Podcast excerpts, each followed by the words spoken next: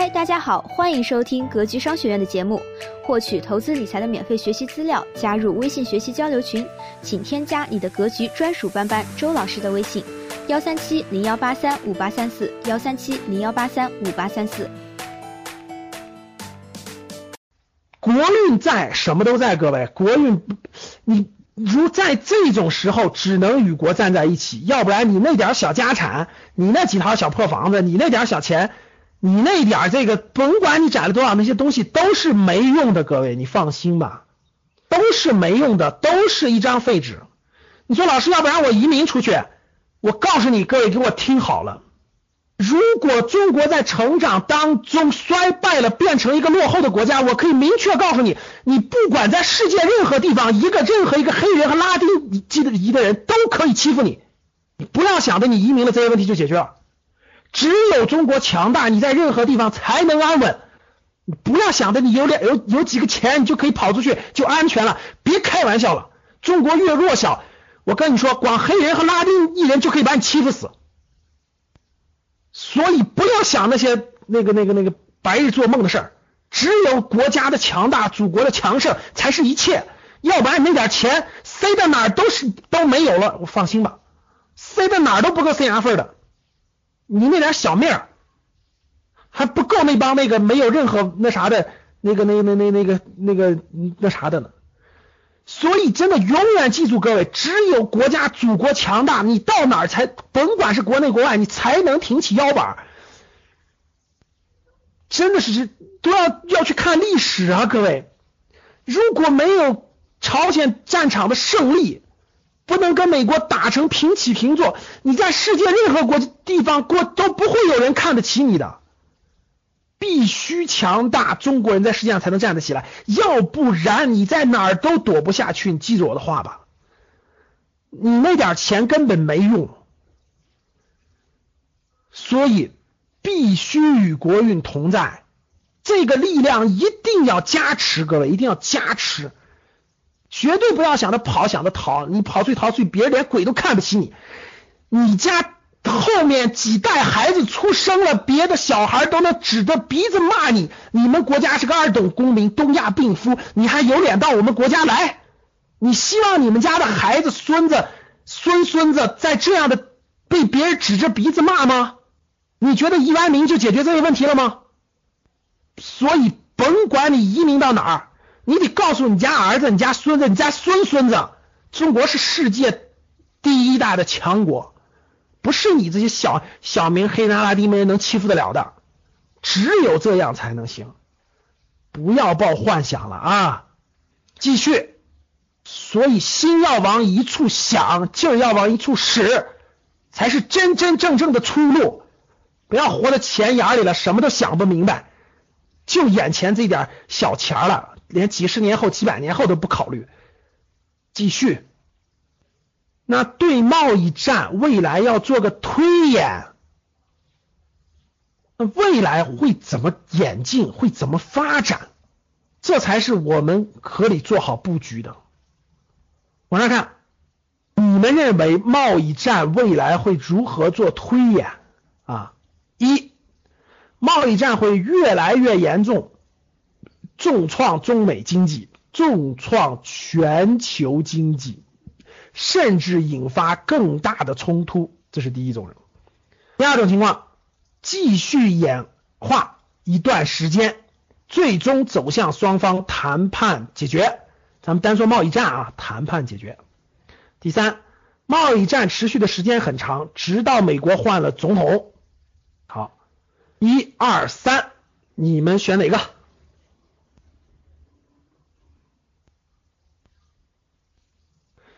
看到对未来推演的过程中，每个人的观点就不一样了。只有对未来做到心中有数，你才能面对未来啊。有打一的，有打二的，有打三的，各种情况都有，对吧？好，谈谈我的观点啊。你说这几种情况有都有没有可能？我告诉你，都有可能，只能用一种情况决定，百分比啊，百分比。我们看好了啊。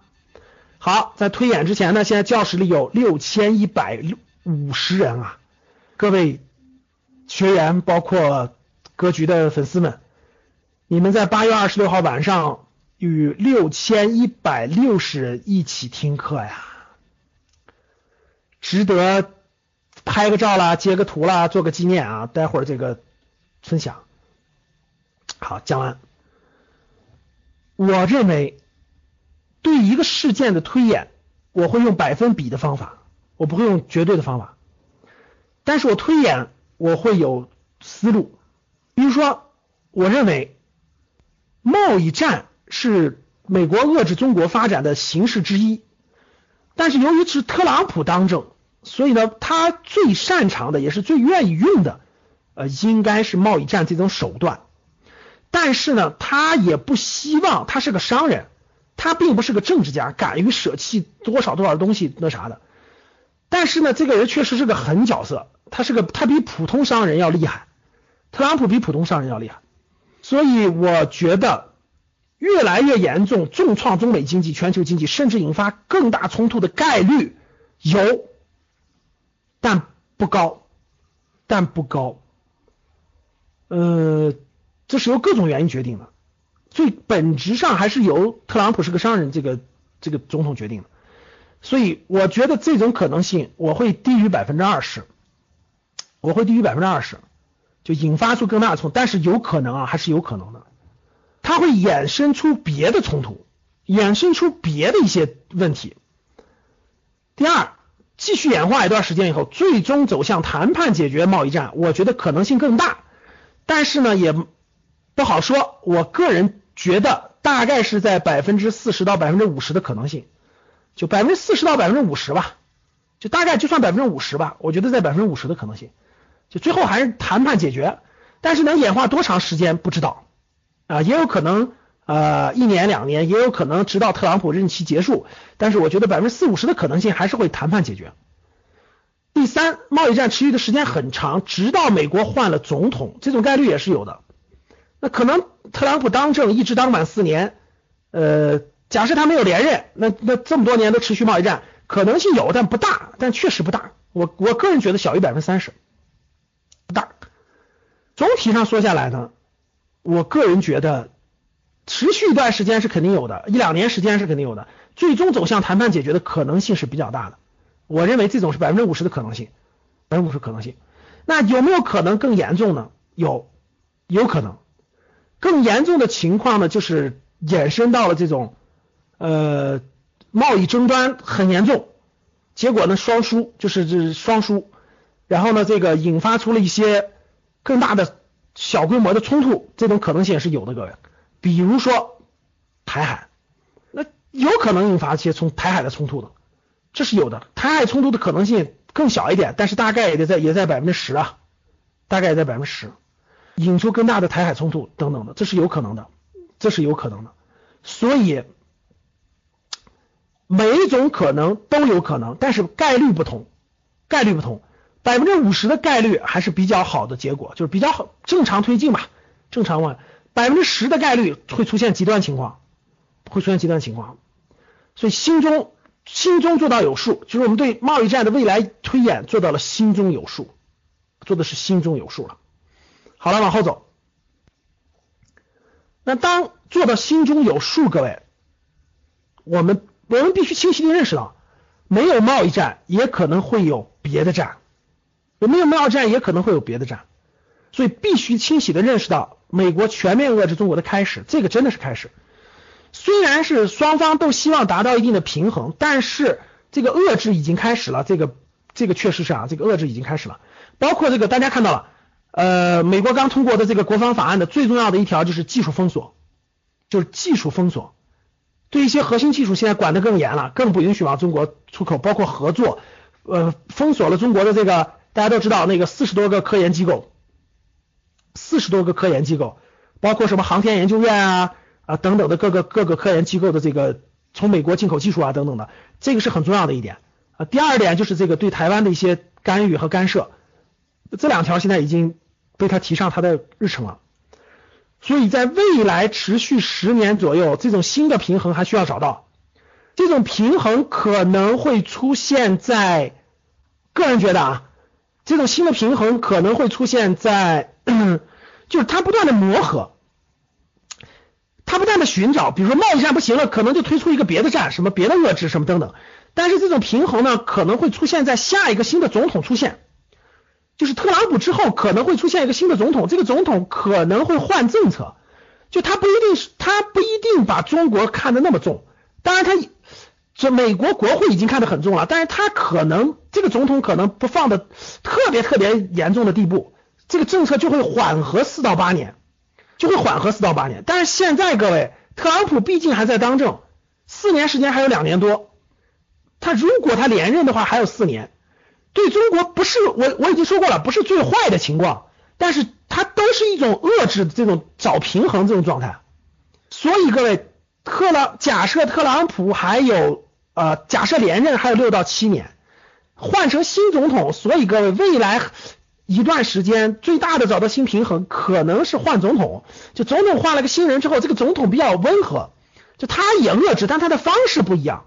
比如说奥巴马就比较温和，各位，奥巴马的政策跟中国一直都是这种互，总体上属于互不互不干涉，就是你发展你的，我发展我的，然后就奥巴马的政策就相对比较温和，就他也遏，但但他根没有根本上那样遏制中国，就属于是属于是相对比较温和那种，奥巴马就不一样，那个特朗普就属于是经济性性质的这种磨磨合，正在正在这个磨合，互相这个。互相这个博弈当中，再加上各位这个这个，所以呢，找到下一个平衡可能是下个总统当选，可能下个总统当选，但这种摩擦啊，就这种就这种类似于贸易战这种的这种互相竞争关系，这种摩擦可能还需要持续很长时间。各位，就我说的未来很长一段时间可能还会有，可能还会持续。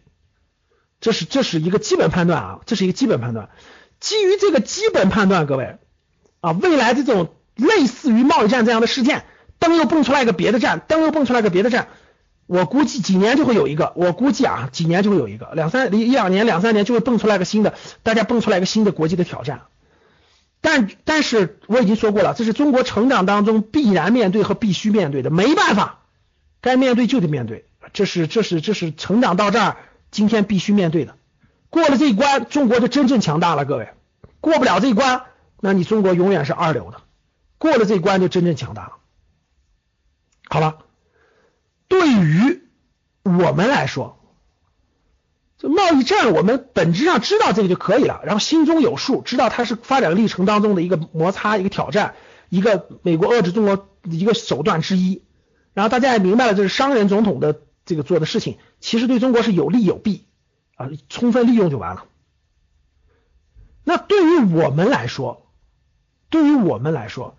对于大家的资金来说，就我们教室里，我们都是对于我们大家来说，哎，我们是普通人，对吧？那我们这个国家大事就是国家领导人考虑的，我们我们也要有这种忧国忧民的意识。从我们自身出发，各位，我们的资金包括我们的个人发展，也要用正确的方式去对待。什么正确的方式呢？第一，我先说投资啊。对于教室里我们的学员的投资投的是什么？各位，我问大家，投资投的是什么？对，很多人说这个中国还要韬光养晦，中国本来就在韬光养晦，迎来这些东西都不是中国找的，这是必然到这个阶段必然面临的啊，不，并没有违反国运，并没有违反当年这个邓公定下的中国要韬光养晦，这个韬光，中国还是在韬光养晦，这是必然面面临的。我问大家。我们作为个人来说，投资投的是什么？投的是你的资金嘛？我说的没错吧？投的其实就是两个东西嘛。第一个投的是你的资金，第二个投的是你的什么青春时光嘛？你还有啥？教室里各位，你还有啥？教室里六千三百多人，你说我除除了我说这几个，你还有啥？你说老师，我年轻，年轻，你有你有时间。你还有青春，像我们四十多岁的人已经连青春都没了，我们投啥？我们教室里各位四十多岁的人没青春了，投啥？投资金嘛。我们没有青春了，但是我们有点本金嘛，对不对？对吧？所以说这时候叫资本嘛。我们有点，我们有点资本。然后教室里二三十岁的人有青春，教室里四十岁以上的人有资本，对吧？你的青春想发展，你的资本想成长，必须伴随着一个东西，就是国运嘛。没有国运的话，你的青春不就荒废了吗？赶上文革，赶上内乱，你的青春不就没了吗？赶上内乱的资金有出口吗？没有啊。所以各位，没有了国运，你的青春和你的资金不都是消耗吗？都得要国运的呀。如果你既有青春，又有资本，还有能力，还有某方面的专业能力，那你不就可以创业了吗？你不就，那你不就可以当老板了吗？或者更大的发展了吗？所以各位，哎，还有青春的人打个一，说老师，我没想到我还有青春。有青春的打个一，青春指的是三十五岁以下啊，三十五岁以上的你就不要打青春了啊。有资有资金的人打个二，你说老师我有资本，资本指的是你得有一定的资本啊，百万以上才能叫资本。你说老师我有我有能力，我在某一方面有强大的能力叫三，能力也可以指专业技能，也可以指某方面很强大的能力。比如说老师我。我我我搬砖就搬的特别好，这就不叫能力了啊！能力是指老师我会人工智能，我能造出无无人机，呃这叫能力。老师这个我有强大的管理能力，我能管理我能管理几千人，这也是能力啊！待会儿我们说。好，各位一二三，如果再加个四，再加上国运，这就叫如虎添翼。过去四十年不就是我们的机会吗？什么都没有的人拼青春。拼完青春的拼能力，拼完能力的拼资本嘛，所有的背景都有一个四嘛，国运嘛。好了，说回来了，那老师，这个对于我们大家来说，不管你拼什么，这都是跟你的商业模式是有密切相关的，甭管青春、资本还是能力，都是都需要国运的依托。所以各位对国运就要有一个预判。特别是对资金的投资，就要有一个预判。这个预判呢，不是没有标准答案。各位要做好三件事，听好了。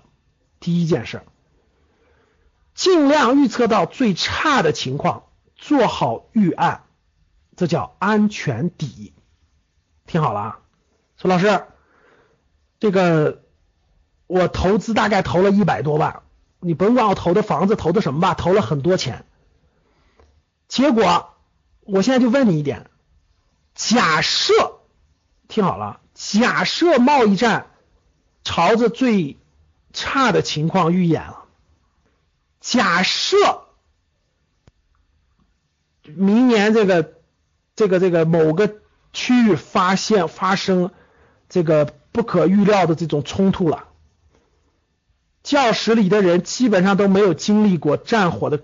洗礼和考验哈，就是哪怕是局部的某点消息，假设发生了一些重大的事件，我问你，你的投资有没有大问题？能不能扛得过去？会不会影响你的生活？哎，有没有这个假设和底线？有的打个一，没有打个二。说老师，我压根都没考虑，我家房贷还还还还一两百万呢，我每个月还贷还五千多呢。我一失业，我家就完蛋了，破产了，这就属于没有安全底线了。不管发生什么样的可能性，我都有预案。不管发生百分之五的可能还是百分之十的可能，我都有预案，心中都有数，这就叫做战略，心中有战略，这叫安全底。但是呢？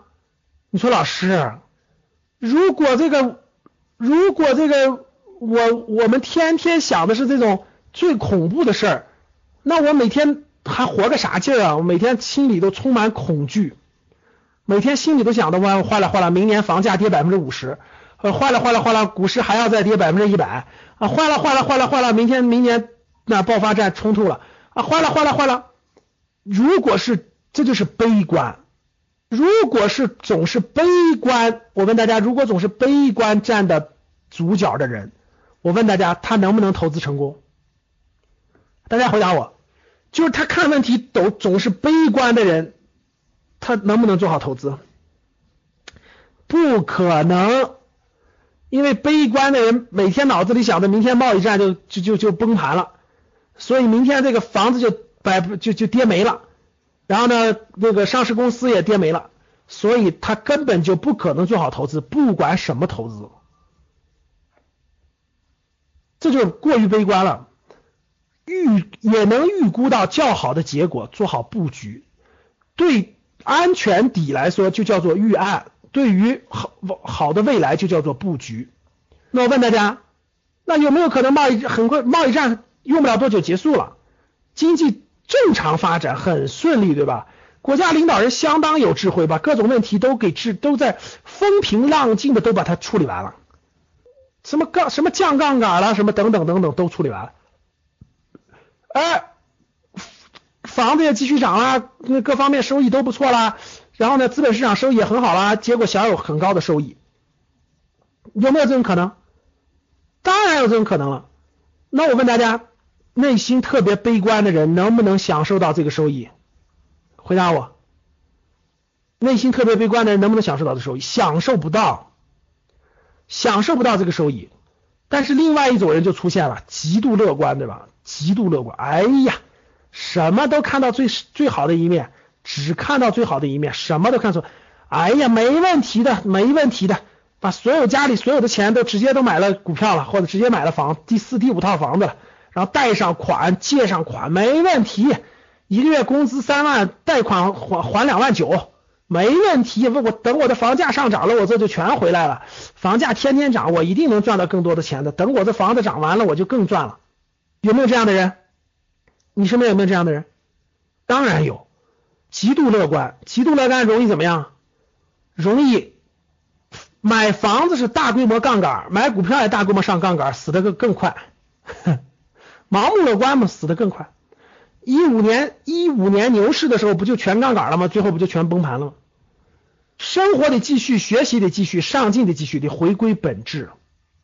所以各位，你的。投资，你的投资，你的商业模式，你的青春怎么运用，你的能力怎么运用，你的资金怎么运用？其实，在你的心中，跟贸易战的关系是一样的。最差的情况，你心中有数；最好的情况，你有所布局。它翻倍了，我很高兴啊！啊，它就算是爆发更严重的情况，不影响我的生活。各种情况都有所考虑的情况下，有战略规划。这百分之十的可能性出现，这个百分之六十的可能性出现，那正常情况下，什么情况下会是常态？我应该用什么姿态去面对？最差的情况我是得到什么，失去什么？最好的情况我得到了什么，失去什么？这就叫一个人的成熟，一个人的规划，一个人的心中，这样的人就胸有成竹，做什么都心中很有数，不用担心，不用担心。人和人最大的差别就差别在这儿了，有的人心中就有自己，心中就有数，有的就没数。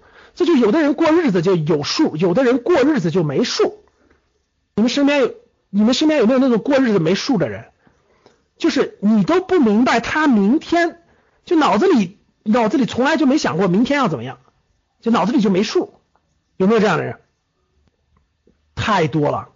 所以各位，其实成功挺简单的，就是你是一个心中有数的人，你未来就必然会走得越来越好。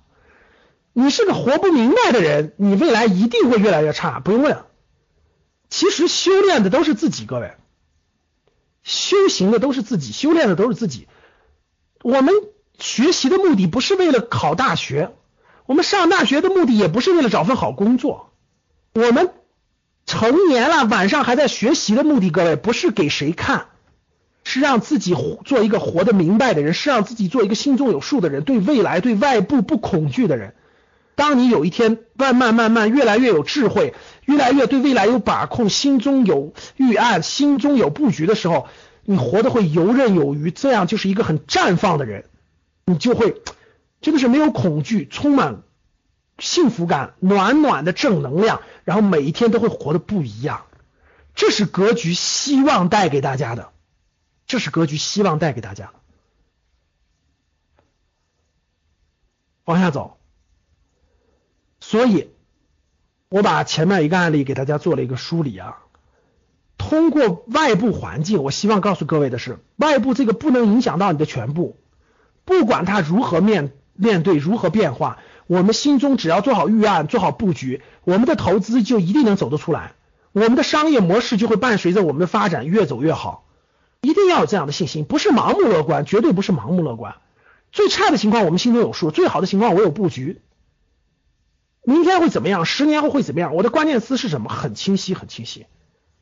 这就是格局，可能就一个人的格局。好，这是第一个小主题啊。希望今天的分享能给您带来收获。好了，本期的分享就是这些。了解更多系统的投资理财课程，获取免费学习资料，加入微信学习交流群，请添加你的格局专属班主任周老师的微信：幺三七零幺八三五八三四幺三七零幺八三五八三四。咱们下期节目再见。